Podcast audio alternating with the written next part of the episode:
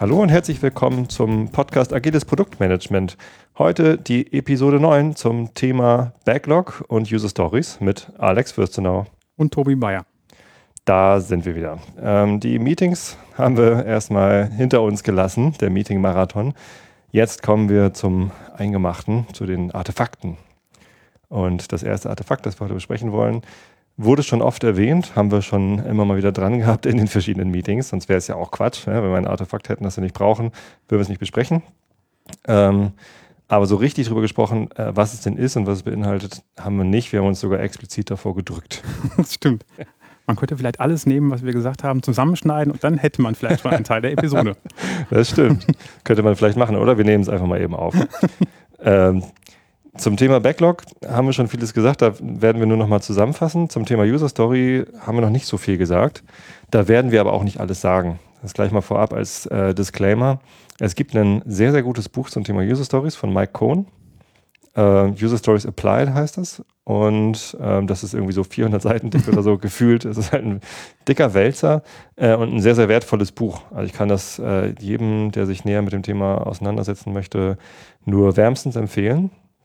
Wir werden das also nicht umfassend behandeln, das Thema, sondern nur insofern uns das im täglichen Doing irgendwie betrifft.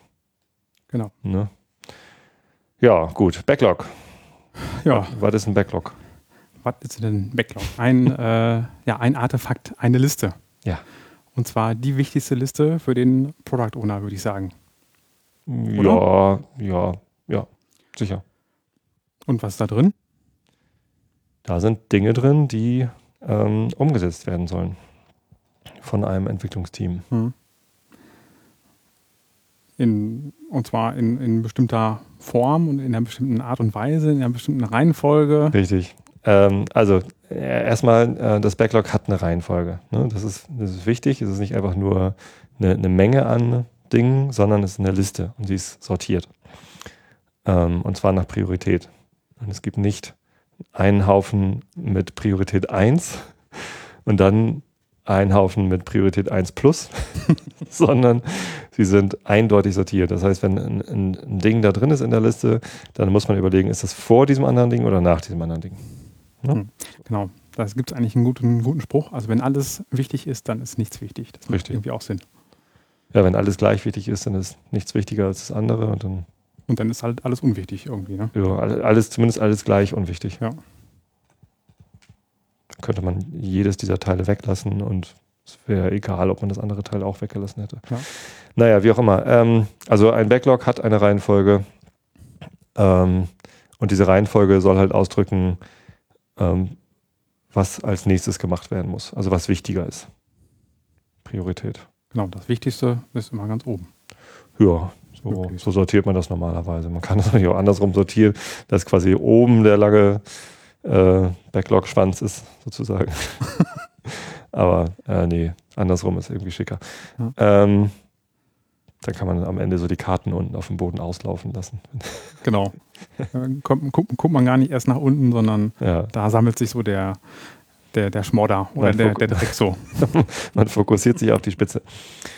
Ähm, Gut, und es gibt verschiedene Arten von Backlog. Wir hatten schon im Sprint Planning äh, die beiden verschiedenen Backlogs, mit denen wir es äh, so im Scrum zu tun haben. Einmal das Sprint Backlog.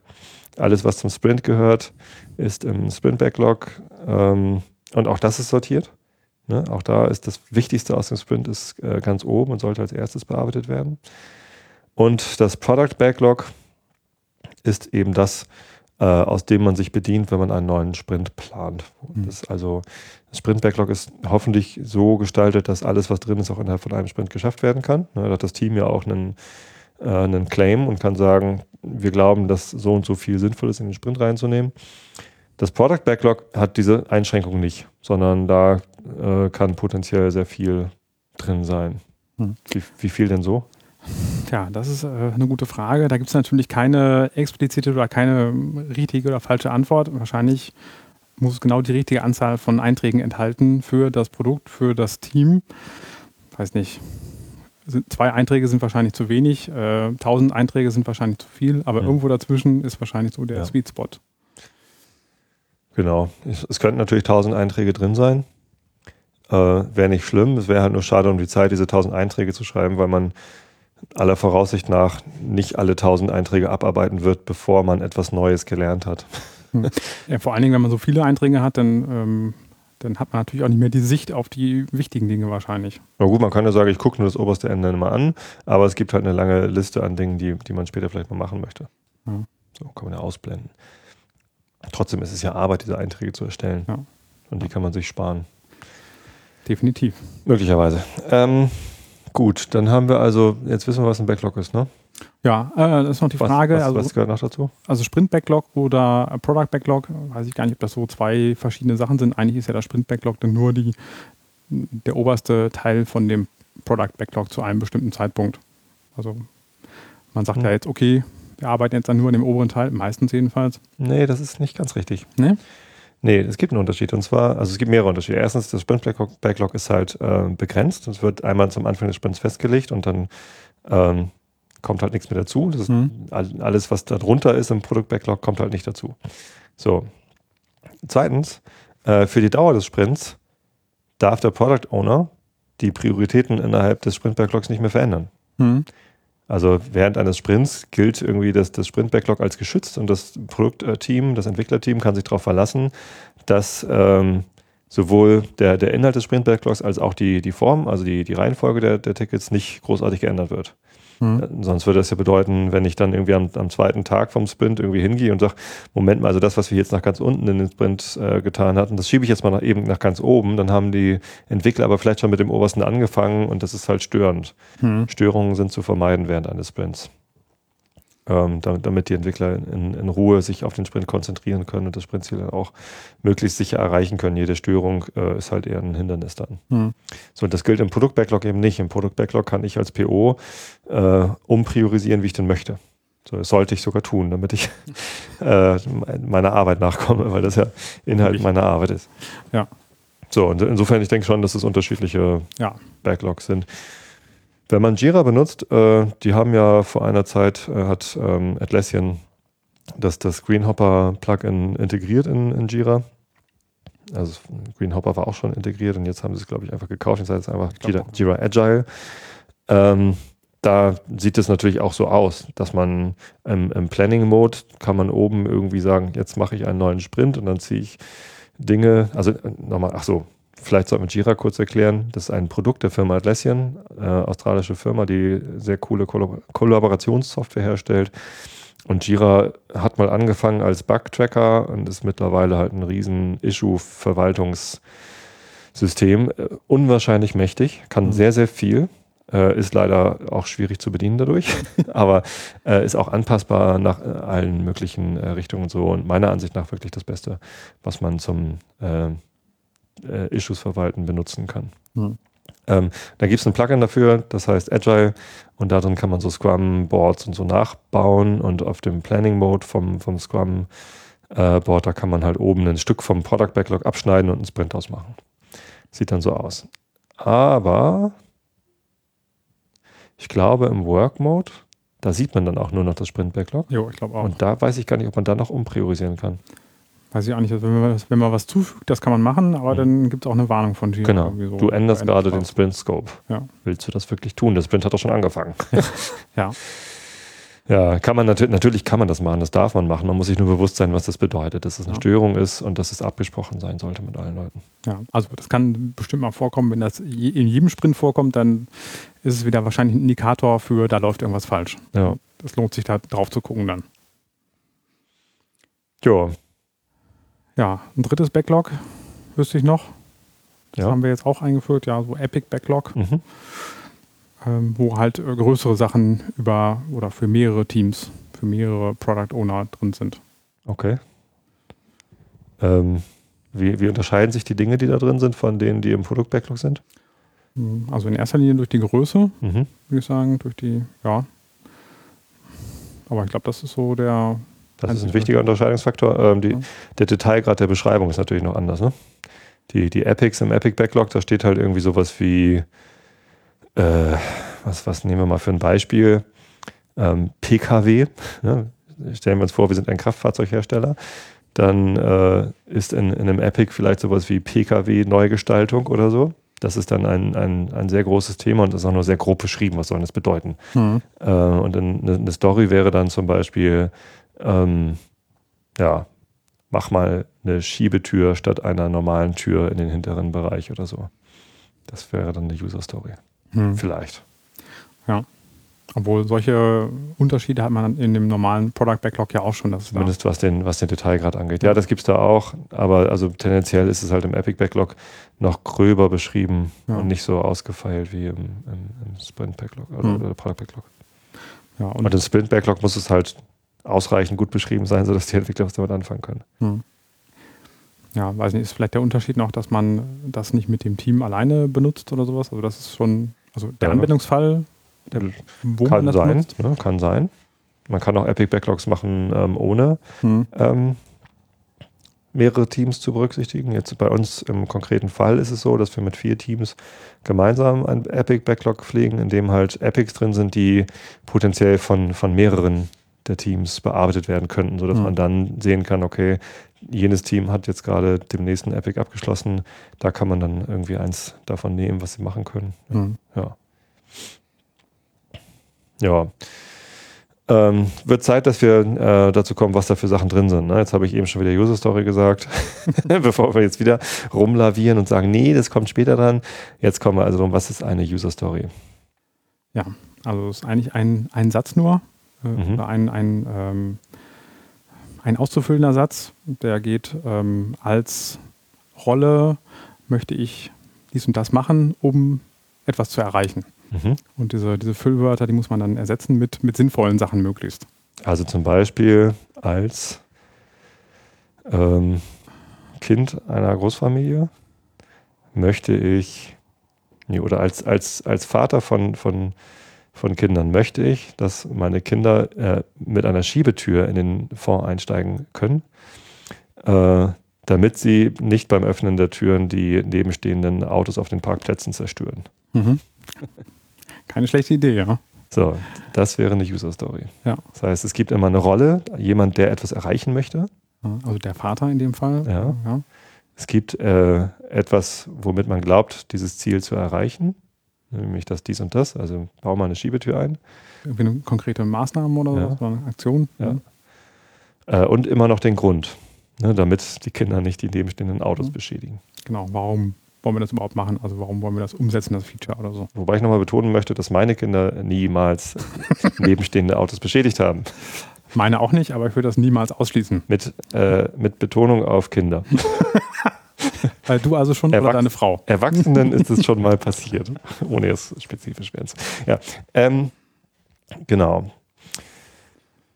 So, dieser Satz steht auf so einer Karte drauf, äh, ob das jetzt eine virtuelle Karte in Jira oder eine tatsächliche Papierkarte ist, die man an die Wand pinnt, äh, sei mal dahingestellt. Aber das steht da so drauf. Und das ist jetzt eine User Story? Ja, genau. Das reicht dann und damit geht es dann los in den Sprint. Oder? Mm, ich glaube nicht.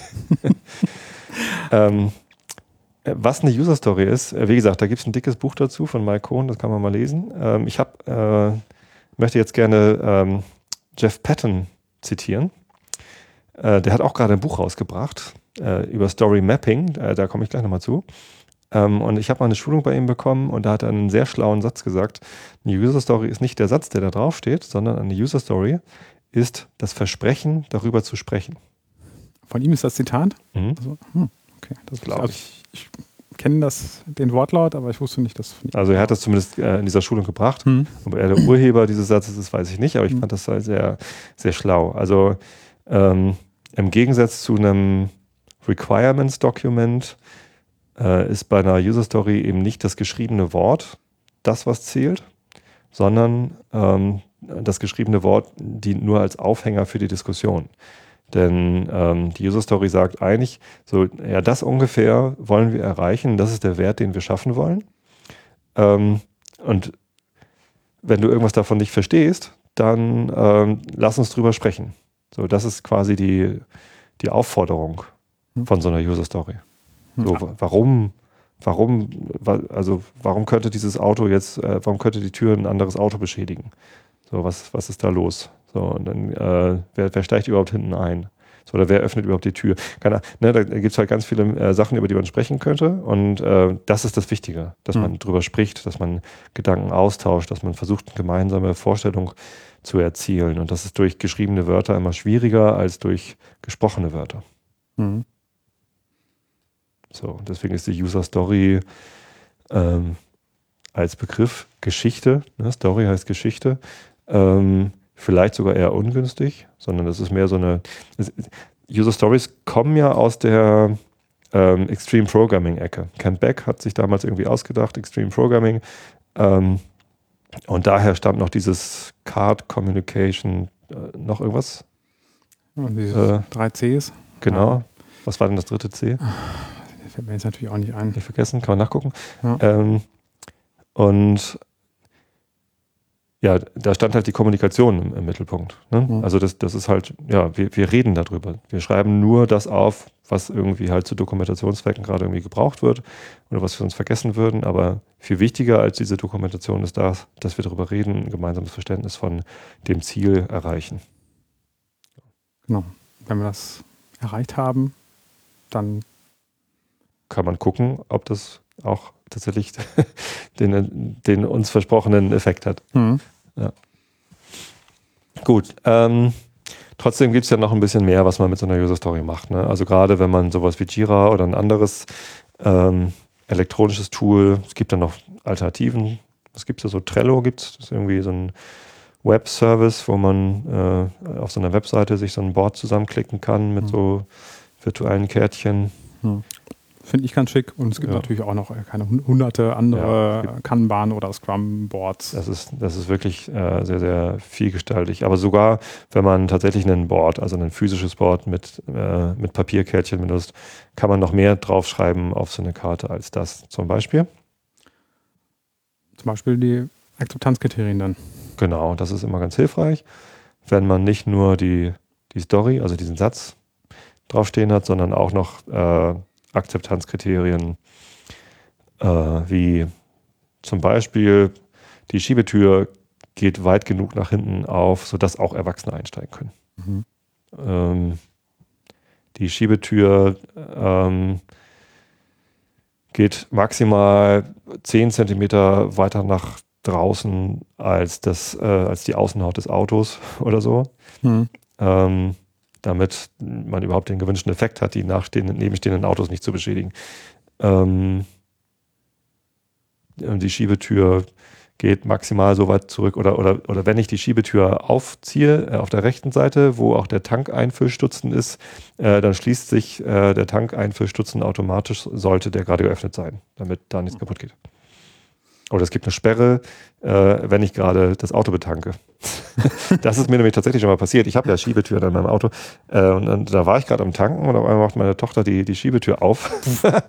und da ist natürlich dann äh, der, der Zapfhahn im Weg. Ähm, ja, und sowas könnten halt Akzeptanzkriterien sein, ne? Mhm. Ähm, dass da genau beschrieben wird, irgendwie, das und das erwarte ich davon.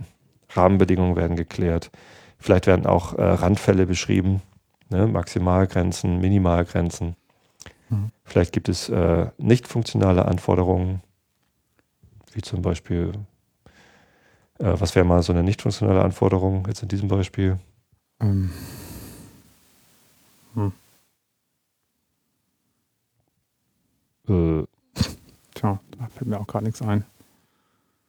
Also eine nicht funktionale Anforderung im, im IT-Bereich äh, ist sowas wie äh, die die Anzahl der Dependencies zwischen Java-Paketen wird nicht erhöht. Also die Komplexität des, des Produktes wird nicht erhöht. Mhm. Oder die Seitenladezeit der Webseiten, die man da erstellt, äh, wird nicht äh, maßgeblich verlängert. Mhm. So, und maßgeblich kann man dann nochmal definieren, irgendwie maximal anderthalb Sekunden für eine, für eine Webseite oder so, weil der Kunde sonst wegspringt. Ähm, aber das sind halt so nicht funktionale Anforderungen ähm, die man da auch mal draufschreiben kann. Mhm. Wie viele Akzeptanzkriterien sollten denn dann drauf sein? Weil der Platz ist ja eh begrenzt Wie auf viele? der Karte. Äh, gute Frage. Also wenn man gar keine Akzeptanzkriterien hat, ähm, dann ist es halt schwierig, weil die Entwickler diese Akzeptanzkriterien äh, nutzen, um zu prüfen, ob sie das Ziel erreicht haben. Ne, habe ich an alles gedacht. So, und wenn nichts draufsteht, dann kann man halt nichts prüfen. So, dann kann man sich denken, okay, ich habe jetzt mhm. irgendwas gebaut und es macht den Eindruck, als ginge es da um diese User Story, aber so richtig prüfen kann man nichts. Äh, alle Akzeptanzkriterien kann man gar nicht aufschreiben, weil man, weil man nie weiß, was noch alles dazugehört. Mhm. Also ähm, der ähm, Sven Röpstorff hat man einen sehr interessanten Blogartikel geschrieben äh, zum Thema äh, Product Ownership, wie, wie schwierig der Job ist. Der ist nämlich eigentlich Agile Coach. Mit dem habe ich mal zusammengearbeitet bei Xing. Ähm, der hat auch schon Bücher geschrieben, Scrum in der Praxis, glaube ich, äh, mit Robert Wichmann zusammen, wenn ich mich das recht erinnere. Ähm, und dann hat Sven auf einmal einen PO-Job machen müssen. äh, für, für ein paar Wochen und hat hinterher darüber geblockt, äh, wie wahnsinnig schwierig das eigentlich ist, äh, diesen Job zu machen. Da war ich dann sehr, sehr erleichtert, dass es nicht nur mein Eindruck ist, dass dieser Job ein schwieriger ist. Äh, und da hatte er so ein schönes Beispiel wie, ähm, ich gehe auf Toilette und, äh, und wähle aus, welche, also öffentliche Toilette und, und wähle aus, welche öffentliche Toilette ich benutze. Ja, also du gehst irgendwo rein in eine öffentliche Toilette und das sind dann fünf Möglichkeiten. Mhm. Und welche nimmst du? So. Und das ist halt wahnsinnig schwierig zu beschreiben, nach welchen Faktoren man das auswählt, weil die, die Rahmenbedingungen möglicherweise gar nicht klar sind. Ja, stimmt. Ne? Also, wie viele gibt es da? Nehme ich immer die mittlere? Was ist, wenn da vier sind? Äh, nehme ich immer die hinterste? Was ist, wenn das um die Kurve geht? Oder was weiß ich? Also, es ist halt irgendwie, ähm, es gibt immer noch mal Rahmenbedingungen, die man vielleicht gar nicht kennt, bevor man die Story anfängt und die man dann während der Entwicklung tatsächlich noch ähm, hinzufügen muss oder ausdiskutieren muss. Das muss ja gar nicht aufgeschrieben werden, sondern es sind so Fragen, die kann man dann einfach während des Entwickelns klären. Das heißt, alle Akzeptanzkriterien aufschreiben geht halt einfach gar nicht. Mhm. Es muss halt in einem gesunden Rahmen sein, schreibt halt so viel auf, wie einem, wie einem gerade bewusst ist. Äh, man sollte sich aber auch immer bewusst sein, äh, dass es noch mehr Rahmenbedingungen gibt, die man gerade nicht kennt, die man berücksichtigen wird, wenn es dann soweit ist. Mhm. Ja, ich glaube auch, das ist wieder äh, so eine typische, es kommt drauf an, Frage. Mhm. Also keine Akzeptanzkriterien sind auf jeden Fall zu wenig, aber wenn man, äh, weiß nicht, so 20, 30 hat, dann äh, geht es schon eher wieder in Richtung Requirements Document, wo dann drin steht, ja, der Knopf muss aber grün sein und so und so groß oder sowas. Ja, ja dann ist es wahrscheinlich zu viel. Also es ist wieder ein guter Indikator für, äh, wir gehen in die eine oder andere Richtung. Ja. Gut, so haben wir jetzt genug gesagt zum Thema User Story. Wir haben eben noch das Wort Epic benutzt, vielleicht sollten wir das auch nochmal erklären. Äh, ein, ein Epos ja. auf Deutsch. Ist eigentlich mehr, also man, es gibt auch noch den Begriff Theme, also Thema. Äh, das ist sehr schwer voneinander abzugrenzen und vielleicht auch äh, nicht, nicht unbedingt äh, notwendig, das voneinander abzugrenzen. Im Prinzip sind das Themenbereiche, wie zum Beispiel Türen vom Auto, ne? mhm. ähm, die halt größer sind als eine User Story. User Stories sollten möglichst so gestaltet sein, dass sie innerhalb von einem Sprint auch bearbeitet werden können. Ne? Mhm. Ähm, und wenn man schon weiß, dieser Themenbereich ist größer als das, äh, es gibt aber trotzdem einen inhaltlichen Zusammenhang, zum Beispiel Türen. Äh, es gibt ja auch Vordertüren, ja, eine Heckklappe ist vielleicht auch noch eine Tür, das gehört irgendwie alles zusammen. Ähm, kann man das auch als Epic zusammenfassen. So, damit man irgendwie eine, Klammer bildet um mehrere User Stories, äh, die dann vielleicht irgendwie in einem Rutsch bearbeitet werden können oder irgendwie äh, besser Orientierung bieten zu können. So, das ist dann Epic. Mhm. Kann man Epic nennen. Und das hilft halt irgendwie einen Überblick zu behalten, was, was kommen denn so alles noch für Epics. Ne? Und auch für Stakeholder eine, eine Sichtbarkeit zu bieten. Ah, okay, mein ganzer Bereich Türen kommt, äh, kommt noch. Die haben die Türen nicht vergessen am Auto. Gott sei Dank, wir werden reinsteigen können. Ähm, und, und ja, der, der, kommt aber nach dem Epic Motor oder was weiß ich. So. Jetzt ist nicht so, dass immer alle Stories äh, aus einem Epic ähm, nacheinander bearbeitet werden müssen, bis das Epic abgeschlossen ist und dann kommt das nächste. Das ist nicht notwendigerweise so sondern man kann auch sagen, okay, wir machen die ersten paar Stories aus diesem Epic, fangen dann aber mit dem nächsten an, ähm, weil wir den, den wichtigsten Wert aus diesem Epic äh, gehoben haben mhm. und den Rest machen wir später. Und da kommen wir zum Thema Story Mapping, das äh, große äh, Fachgebiet von Jeff Patton, den ich äh, tatsächlich äh, ziemlich cool finde, was das angeht. Mhm. Der hat User Story Maps sich ausgedacht. Und was ist das? Eine Story Map äh, ist ein Konstrukt, ich versuche das mal hier audiotechnisch zu beschreiben, indem man ähm, die Epics nebeneinander abbildet und äh, dann nach unten hin äh, die User Stories auch wieder nach Priorität sortiert, äh, darunter schreibt. Und dadurch entwickelt sich so eine Art Gabel, ne? also mehrere, mehrere Streifen, die äh, nach Epic sortiert, von links nach rechts äh, halt die verschiedenen Epics und nach unten hin dann halt die, die Stories dieser Epics. Und was man dann äh, machen kann, ist erstens, also erstens sieht man schon anhand der Anzahl der Stories zu einem Epic, wie groß das so ungefähr ist. Mhm. Ja, wenn man mal hofft, dass die nicht, nicht allzu unterschiedlich groß sind, die Stories, äh, kann man da schon sehen, oh, das ist aber ein Riesen-Epic mit, mit ganz, ganz vielen Stories und das ist aber nur ein ganz kleines. Ähm, und äh, was man dann eben machen kann, ist, okay, wir gucken uns jetzt mal diese ganze Bandbreite an und möglicherweise ist es ja so, dass um ein, um ein nächstes Release zusammenzuschneidern oder einen nächsten Meilenstein zu erreichen, muss man aus einigen Epics äh, einige User Stories schaffen, aber nicht, äh, nicht alle User Stories von, von bestimmten Epics. So, sondern, sondern das ist so ein, so ein Gemischtwarenladen. Und dann kann man äh, aus dieser Story Map halt von oben äh, was abschneiden. Dann nimmt man aus, der, aus dem ersten Epic die obersten drei Stories, aus dem nächsten die, die obersten zwei, aus dem übernächsten dann die nächsten vier oder so. Und daraus schneidet man dann quasi so, so einen oberen Bereich ab und, und den äh, kann man dann quasi äh, sagen, okay, das ist jetzt das, der nächste Meilenstein, auf den wir uns einigen. Ne, das ist halt eine sehr gute ähm, Diskussionsgrundlage, wenn der Product Owner mit, mit den Stakeholdern diskutieren möchte, was, was machen wir denn im nächsten Meilenstein oder was, was, liegt, was steht überhaupt noch insgesamt an und was machen wir dann als nächstes. Hm. So. Man nimmt aber nur die von oben dann und nicht, äh, oder kann man auch mit, von mitten drin welche nehmen dann? Ja, dann, dann, sind die User Stories innerhalb des Epics falsch sortiert. So. Hm. Es kann natürlich passieren, dass man sagt, okay, ich brauche aber die, die 17. Story aus dem ersten Epic, damit äh, überhaupt irgendwas aus dem zweiten Epic Sinn ergibt. Mhm. So. Aber dann muss die halt auch nach oben. Dann, dann, erscheinen, dann erscheinen irgendwie Abhängigkeiten und, äh, in, in diesen Stories. Sollte man natürlich immer vermeiden. Wenn das mal nicht geht, dann muss man vielleicht umpriorisieren oder eben äh, anders schneiden. Mhm. So. Mhm. Haben wir mal probiert bei Xing. Ähm, war auch ganz hilfreich. Ähm, Stimmt, als ich hier angefangen hatte bei Bigpoint, äh, haben wir das auch mal probiert. Äh, da war es nicht so hilfreich, weil wir einfach alles aus dieser Storymap äh, bauen sollten. Also es, manch, manchmal ist es halt schwierig, äh, mit, mit Stakeholdern darüber zu diskutieren, was, welche Sachen denn zuerst kommen können, womit man denn starten kann, was vielleicht möglicherweise später kommen kann. Ne? Mhm. Ähm, aber gerade wenn man dann so eine ganze Storymap aufzeigen kann, guck mal hier, was da alles drin ist, äh, ist es vielleicht ein bisschen leichter. Habt ihr denn eine Story Map da äh, an die Wand gepinnt oder ja. also physikalisch, ja. nicht elektronisch? Genau, hm. physikalisch. Und dann habe ich auch die Karten von der Map genommen, ähm, die, die, die, zu einem, einem, Release und dann halt in einen, äh, in einen äh, Product Backlog oder Sprint Backlog dann getan. Hm. Das war eigentlich ganz cool. Oh, das glaube ich. Ja. Sehr nützliches Tool und da gibt es jetzt auch ein Buch dazu. Das hm. heißt, glaube ich, äh, Story Maps. Ja, ich äh, habe Oder Story Mapping. Auch gesehen und das klingt auf jeden Fall interessant. Ich habe es noch nicht gelesen, aber hat er bestimmt gut gemacht. Ja, stimmt. Ich kann es mir nicht anders vorstellen. Damals, als ich die Schulung bei ihm hatte, meinte er noch, nein, ich schreibe kein Buch, Bücher schreiben ist doof. ja, aber jetzt hat er es doch sich, ne? gemacht. Ne?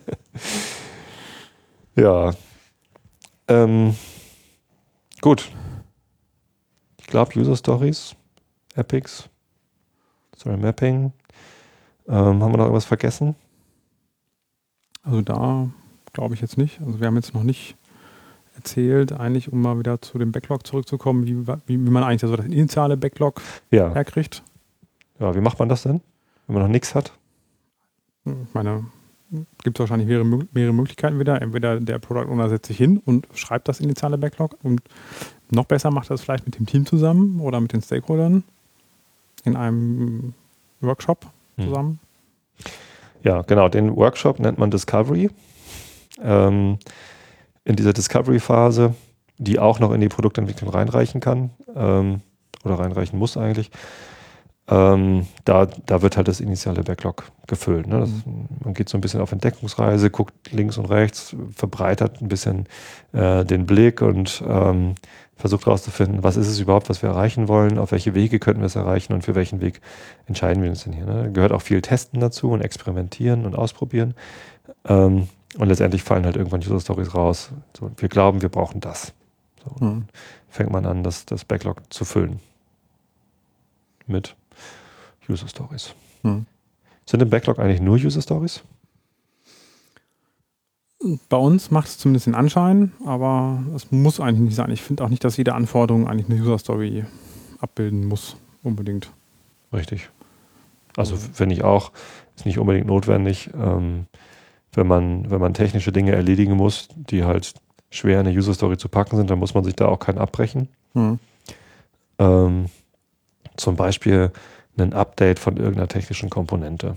Ne? Spring Framework, Version 2.5 auf 2.6 updaten. Mhm. Ja gut, kann man sich auch fragen, warum macht man das? Ne? 2.5 wird nicht mehr gepflegt. Ich weiß gar nicht, was ist die aktuelle Version von Spring Framework? Wahrscheinlich sind wir längst bei 4 oder so. Ich, Ich glaube schon. Ich, glaub, bin nicht auf dem Laufenden. ich auch nicht. Aber ich glaube, ich habe vier, stimmt. Ähm, so, und dann natürlich will man dann irgendwie Maintainability erreichen und Security äh, äh, Patches einspielen können und so. Das sind, natürlich gibt es Gründe dafür, das zu machen, aber dann irgendwie als Security Engineer möchte ich äh, das Spring Framework äh, aktualisieren, damit Patches eingespielt werden können. Das ist ja so ein bisschen sperrig. Mhm. Das ist auch nicht unbedingt notwendig. Sondern ich finde User Stories immer da äh, nützlich, äh, wo es tatsächlich um Kundennutzen geht. Ne? Also man baut das Produkt ja nicht, damit Security Engineers zufriedengestellt sind, dass man immer die Patches einspielen kann, sondern äh, man baut das, damit ein Kunde das einsetzen kann, um, um Businesswert zu schaffen. So, Ah. Und wenn es um Businesswert geht, da sollte man äh, tunlichst darauf achten, User Stories zu benutzen, damit man das immer im Fokus hat. Ne? Was will ich denn überhaupt erreichen für meinen Kunden, also für den, für den Anwender? Wer hat denn überhaupt was davon? Hm. Das ist es eigentlich. Das stimmt, obwohl der äh, Security Engineer natürlich auch ein, in gewisser Art ein Stakeholder ist und natürlich auch ein Interesse daran hat an, an unserem Produkt. Ja, aber der kauft es nicht. Wahrscheinlich Der nicht. Nee, zahlt dafür nichts. das ist wahr. Nee, Ja. also ich glaube, es ist äh, äh, User Stories sind natürlich hilfreich, um diesen, diesen Wert ähm, klar herauszustellen für eine User Story oder für eine Anforderung. Ähm, und das ist hilfreich. Und wenn, keine Ahnung, neun von zehn äh, Sachen keine User Stories sind bei uns im Backlog, dann ist es wieder so ein Indikator für, Ja. äh, wir sollten da mal drüber nachdenken, ob das eine gute Idee ist. Ja. Äh, Aber sonst glaube ich auch nicht, dass man, also ich habe schon oft, oft genug gesehen, dass äh, versucht wurde, irgendwelche Anforderungen unbedingt an, in eine User Story zu gießen, wo das eigentlich gar keinen Sinn machte, weil eigentlich schon völlig klar war, was entwickelt werden musste. Also es war jetzt nicht so, dass, dass da noch viel Freiraum war, die umzusetzen. Mhm. Ja. Was kann denn schiefgehen bei der Backlog-Pflege oder beim Backlog, beim Gestalten des Backlogs? Ja, also das haben wir ja schon angesprochen. Ne? Das Backlog kann zu umfangreich sein. Mhm. eventuell. Ne? Ja. Also man findet vielleicht nicht mehr die richtigen Sachen, die, die wertvollen Sachen. Also es ist irgendwie so ja, vollgestopft mit allem möglichen Kram, wo man eigentlich schon genau weiß, äh, das wird man wahrscheinlich die nächsten drei Jahre nicht umsetzen. Und in drei Jahren ist natürlich so viel passiert, dass man da wahrscheinlich andere Anforderungen hat. Daher würde ich schon eigentlich, also ich fände es gut, wenn sich die Product Owner so ein, so ein Maximallimit setzen würden, da, keine Ahnung, 100, 200 oder so, oder vielleicht auch nur 50 User Stories. Ähm, und dann wirklich konsequent die anderen Sachen rausschmeißen würden, weil es halt immer wichtigere Sachen geben wird wahrscheinlich. Genau. Gleichzeitig kann es natürlich auch zu kurz sein. Wenn nicht mehr genügend Stories drin sind, um den nächsten Sprint zu füllen, dann ist man entweder fertig mit dem Produkt Mhm. oder, oder man ist einfach nicht gut vorbereitet. Man weiß nicht, was als nächstes kommt. Oder man weiß es und schreibt es nicht auf. Ja. Das ist natürlich schlecht. Kommt drauf an, wenn der äh, Product Owner im äh, Sprint Planning dann immer da auftaucht mit die letzten Sachen. Ach, ich habe hier gerade noch was fertig gemacht oder so, das müssen wir jetzt aber machen. Dann weiß das Team nicht, äh, was drin drin steht. Ja. Ja. Ähm, was kann noch falsch sein am Backlog? Ja, das Backlog ist nicht sichtbar Mhm. für alle. Es sollte eigentlich transparent sein, das haben wir jetzt noch gar nicht erwähnt. Stimmt. Für, für alle Darf jeder reingucken. darf jeder reingucken. Auch die Konkurrenz. Ja. Also das gibt es bestimmt äh, Argumente dafür und dagegen Ja. tatsächlich. Ähm, es gibt ja diese lustige Geschichte mit, äh, immer wenn wir was geschafft haben, dann schicken wir die ganzen User-Stories an unsere Konkurrenten. ähm, Wer war denn das? Irgendwer hat das wirklich mal gemacht. Ich weiß nicht, irgendwo habe ich es auch gelesen, aber ich weiß es nicht mehr. Ähm, aber zumindest im Unternehmen sollte es irgendwie äh, sichtbar sein, damit klar ist, was da passiert.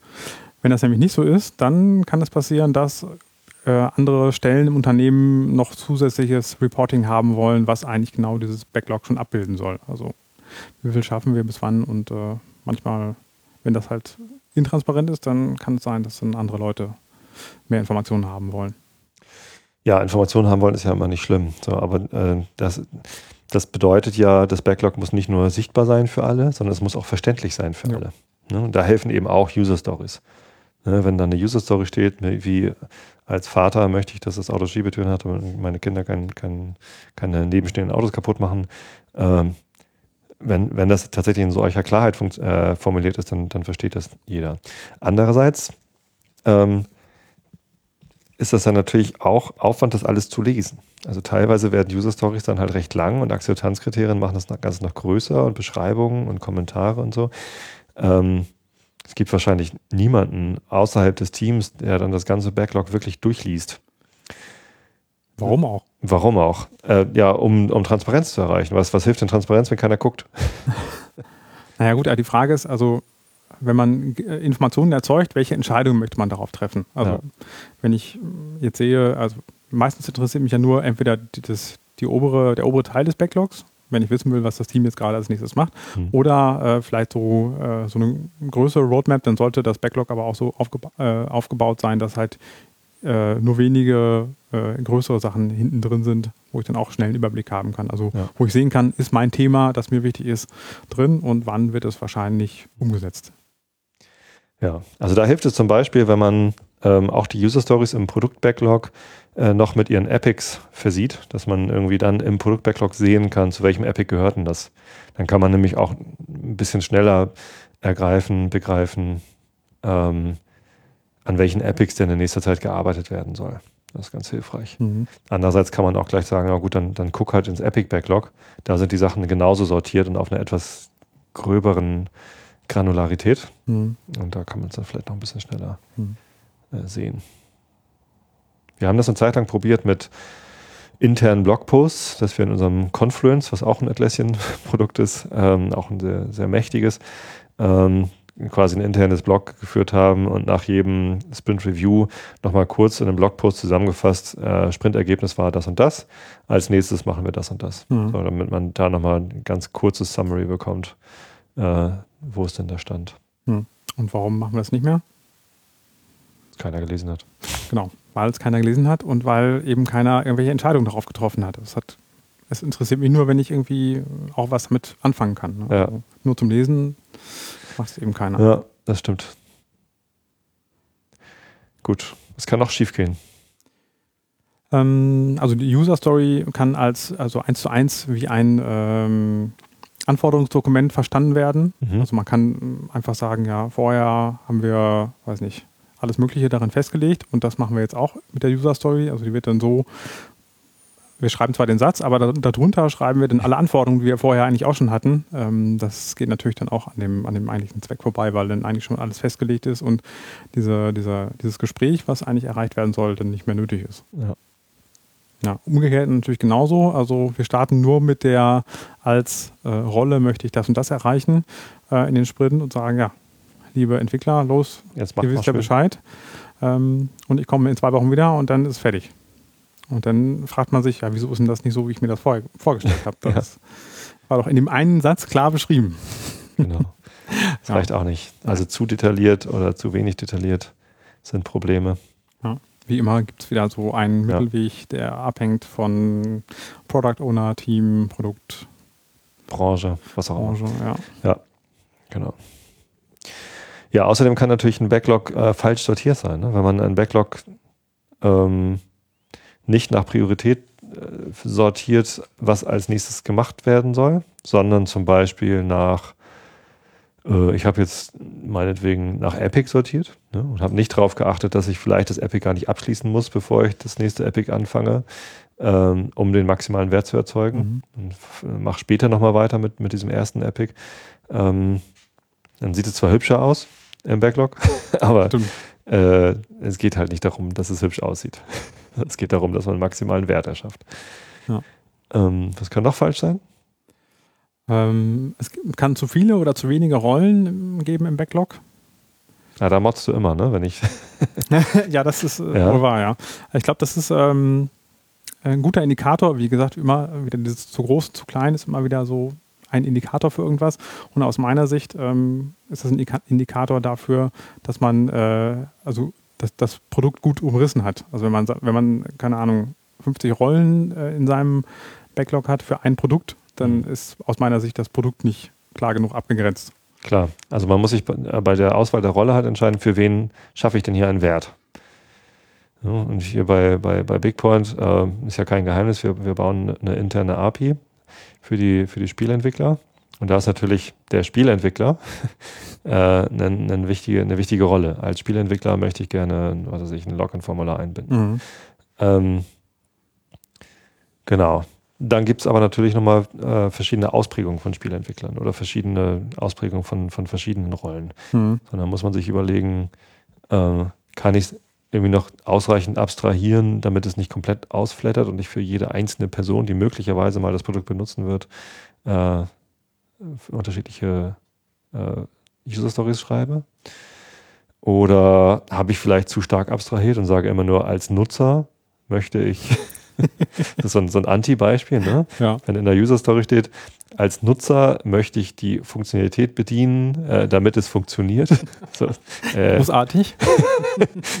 ja, das hilft einmal. Das hilft auch den Entwicklern nicht äh, zu, zu dokumentieren, was soll überhaupt gemacht werden. Ja. Aber es weiß ja keiner, was das bedeutet. Ja, genau. Auch da wieder den goldenen Mittelweg finden. Wie so oft. Ja, dann äh, haben wir noch eine Sache vergessen zu erwähnen. Dieser letzte Teil an der User Story ist eigentlich optional, dieser Why-Teil. Also warum machen wir etwas? Obwohl der eigentlich äh, mit das Wichtigste ist, eigentlich an der User Story. Aber zumindest in dem, äh, in dem Wikipedia-Artikel, den ich dazu gelesen habe, war er Geht das halt ist optional. Ja, ich glaube schon. Ist ja witzig. Ja. Das wusste ich gar nicht. Ja. Ähm, naja, sprechen wir einfach mal die ganz deutliche Empfehlung aus. Überlegt euch, warum ihr ja, das machen wollt. auf jeden Fall. Ja, Ja, genau. Jetzt haben wir, glaube ich, einen ganz guten Einstieg geboten. Wir sind auch schon wieder, oh, 42 Minuten. Äh, haben unser Ziel schon wieder gerissen, halbstündige Episoden zu liefern. Ja. Ähm, aber ich glaube, als Einstieg ist das schon ganz, ganz äh, ausreichend. Ja. Ähm, wie gesagt, wer es noch genauer wissen will, Mike Cohn ist das äh, Buch der Wahl für User Stories. Hm. Ähm, gibt bestimmt auch einen Link in den Shownotes dann. auf jeden Fall. Auf jeden Fall. Gut, dann danke ich dir, Alex. Danke, Tobi. Und liebe Hörer, bis zum nächsten Mal. Tschüss.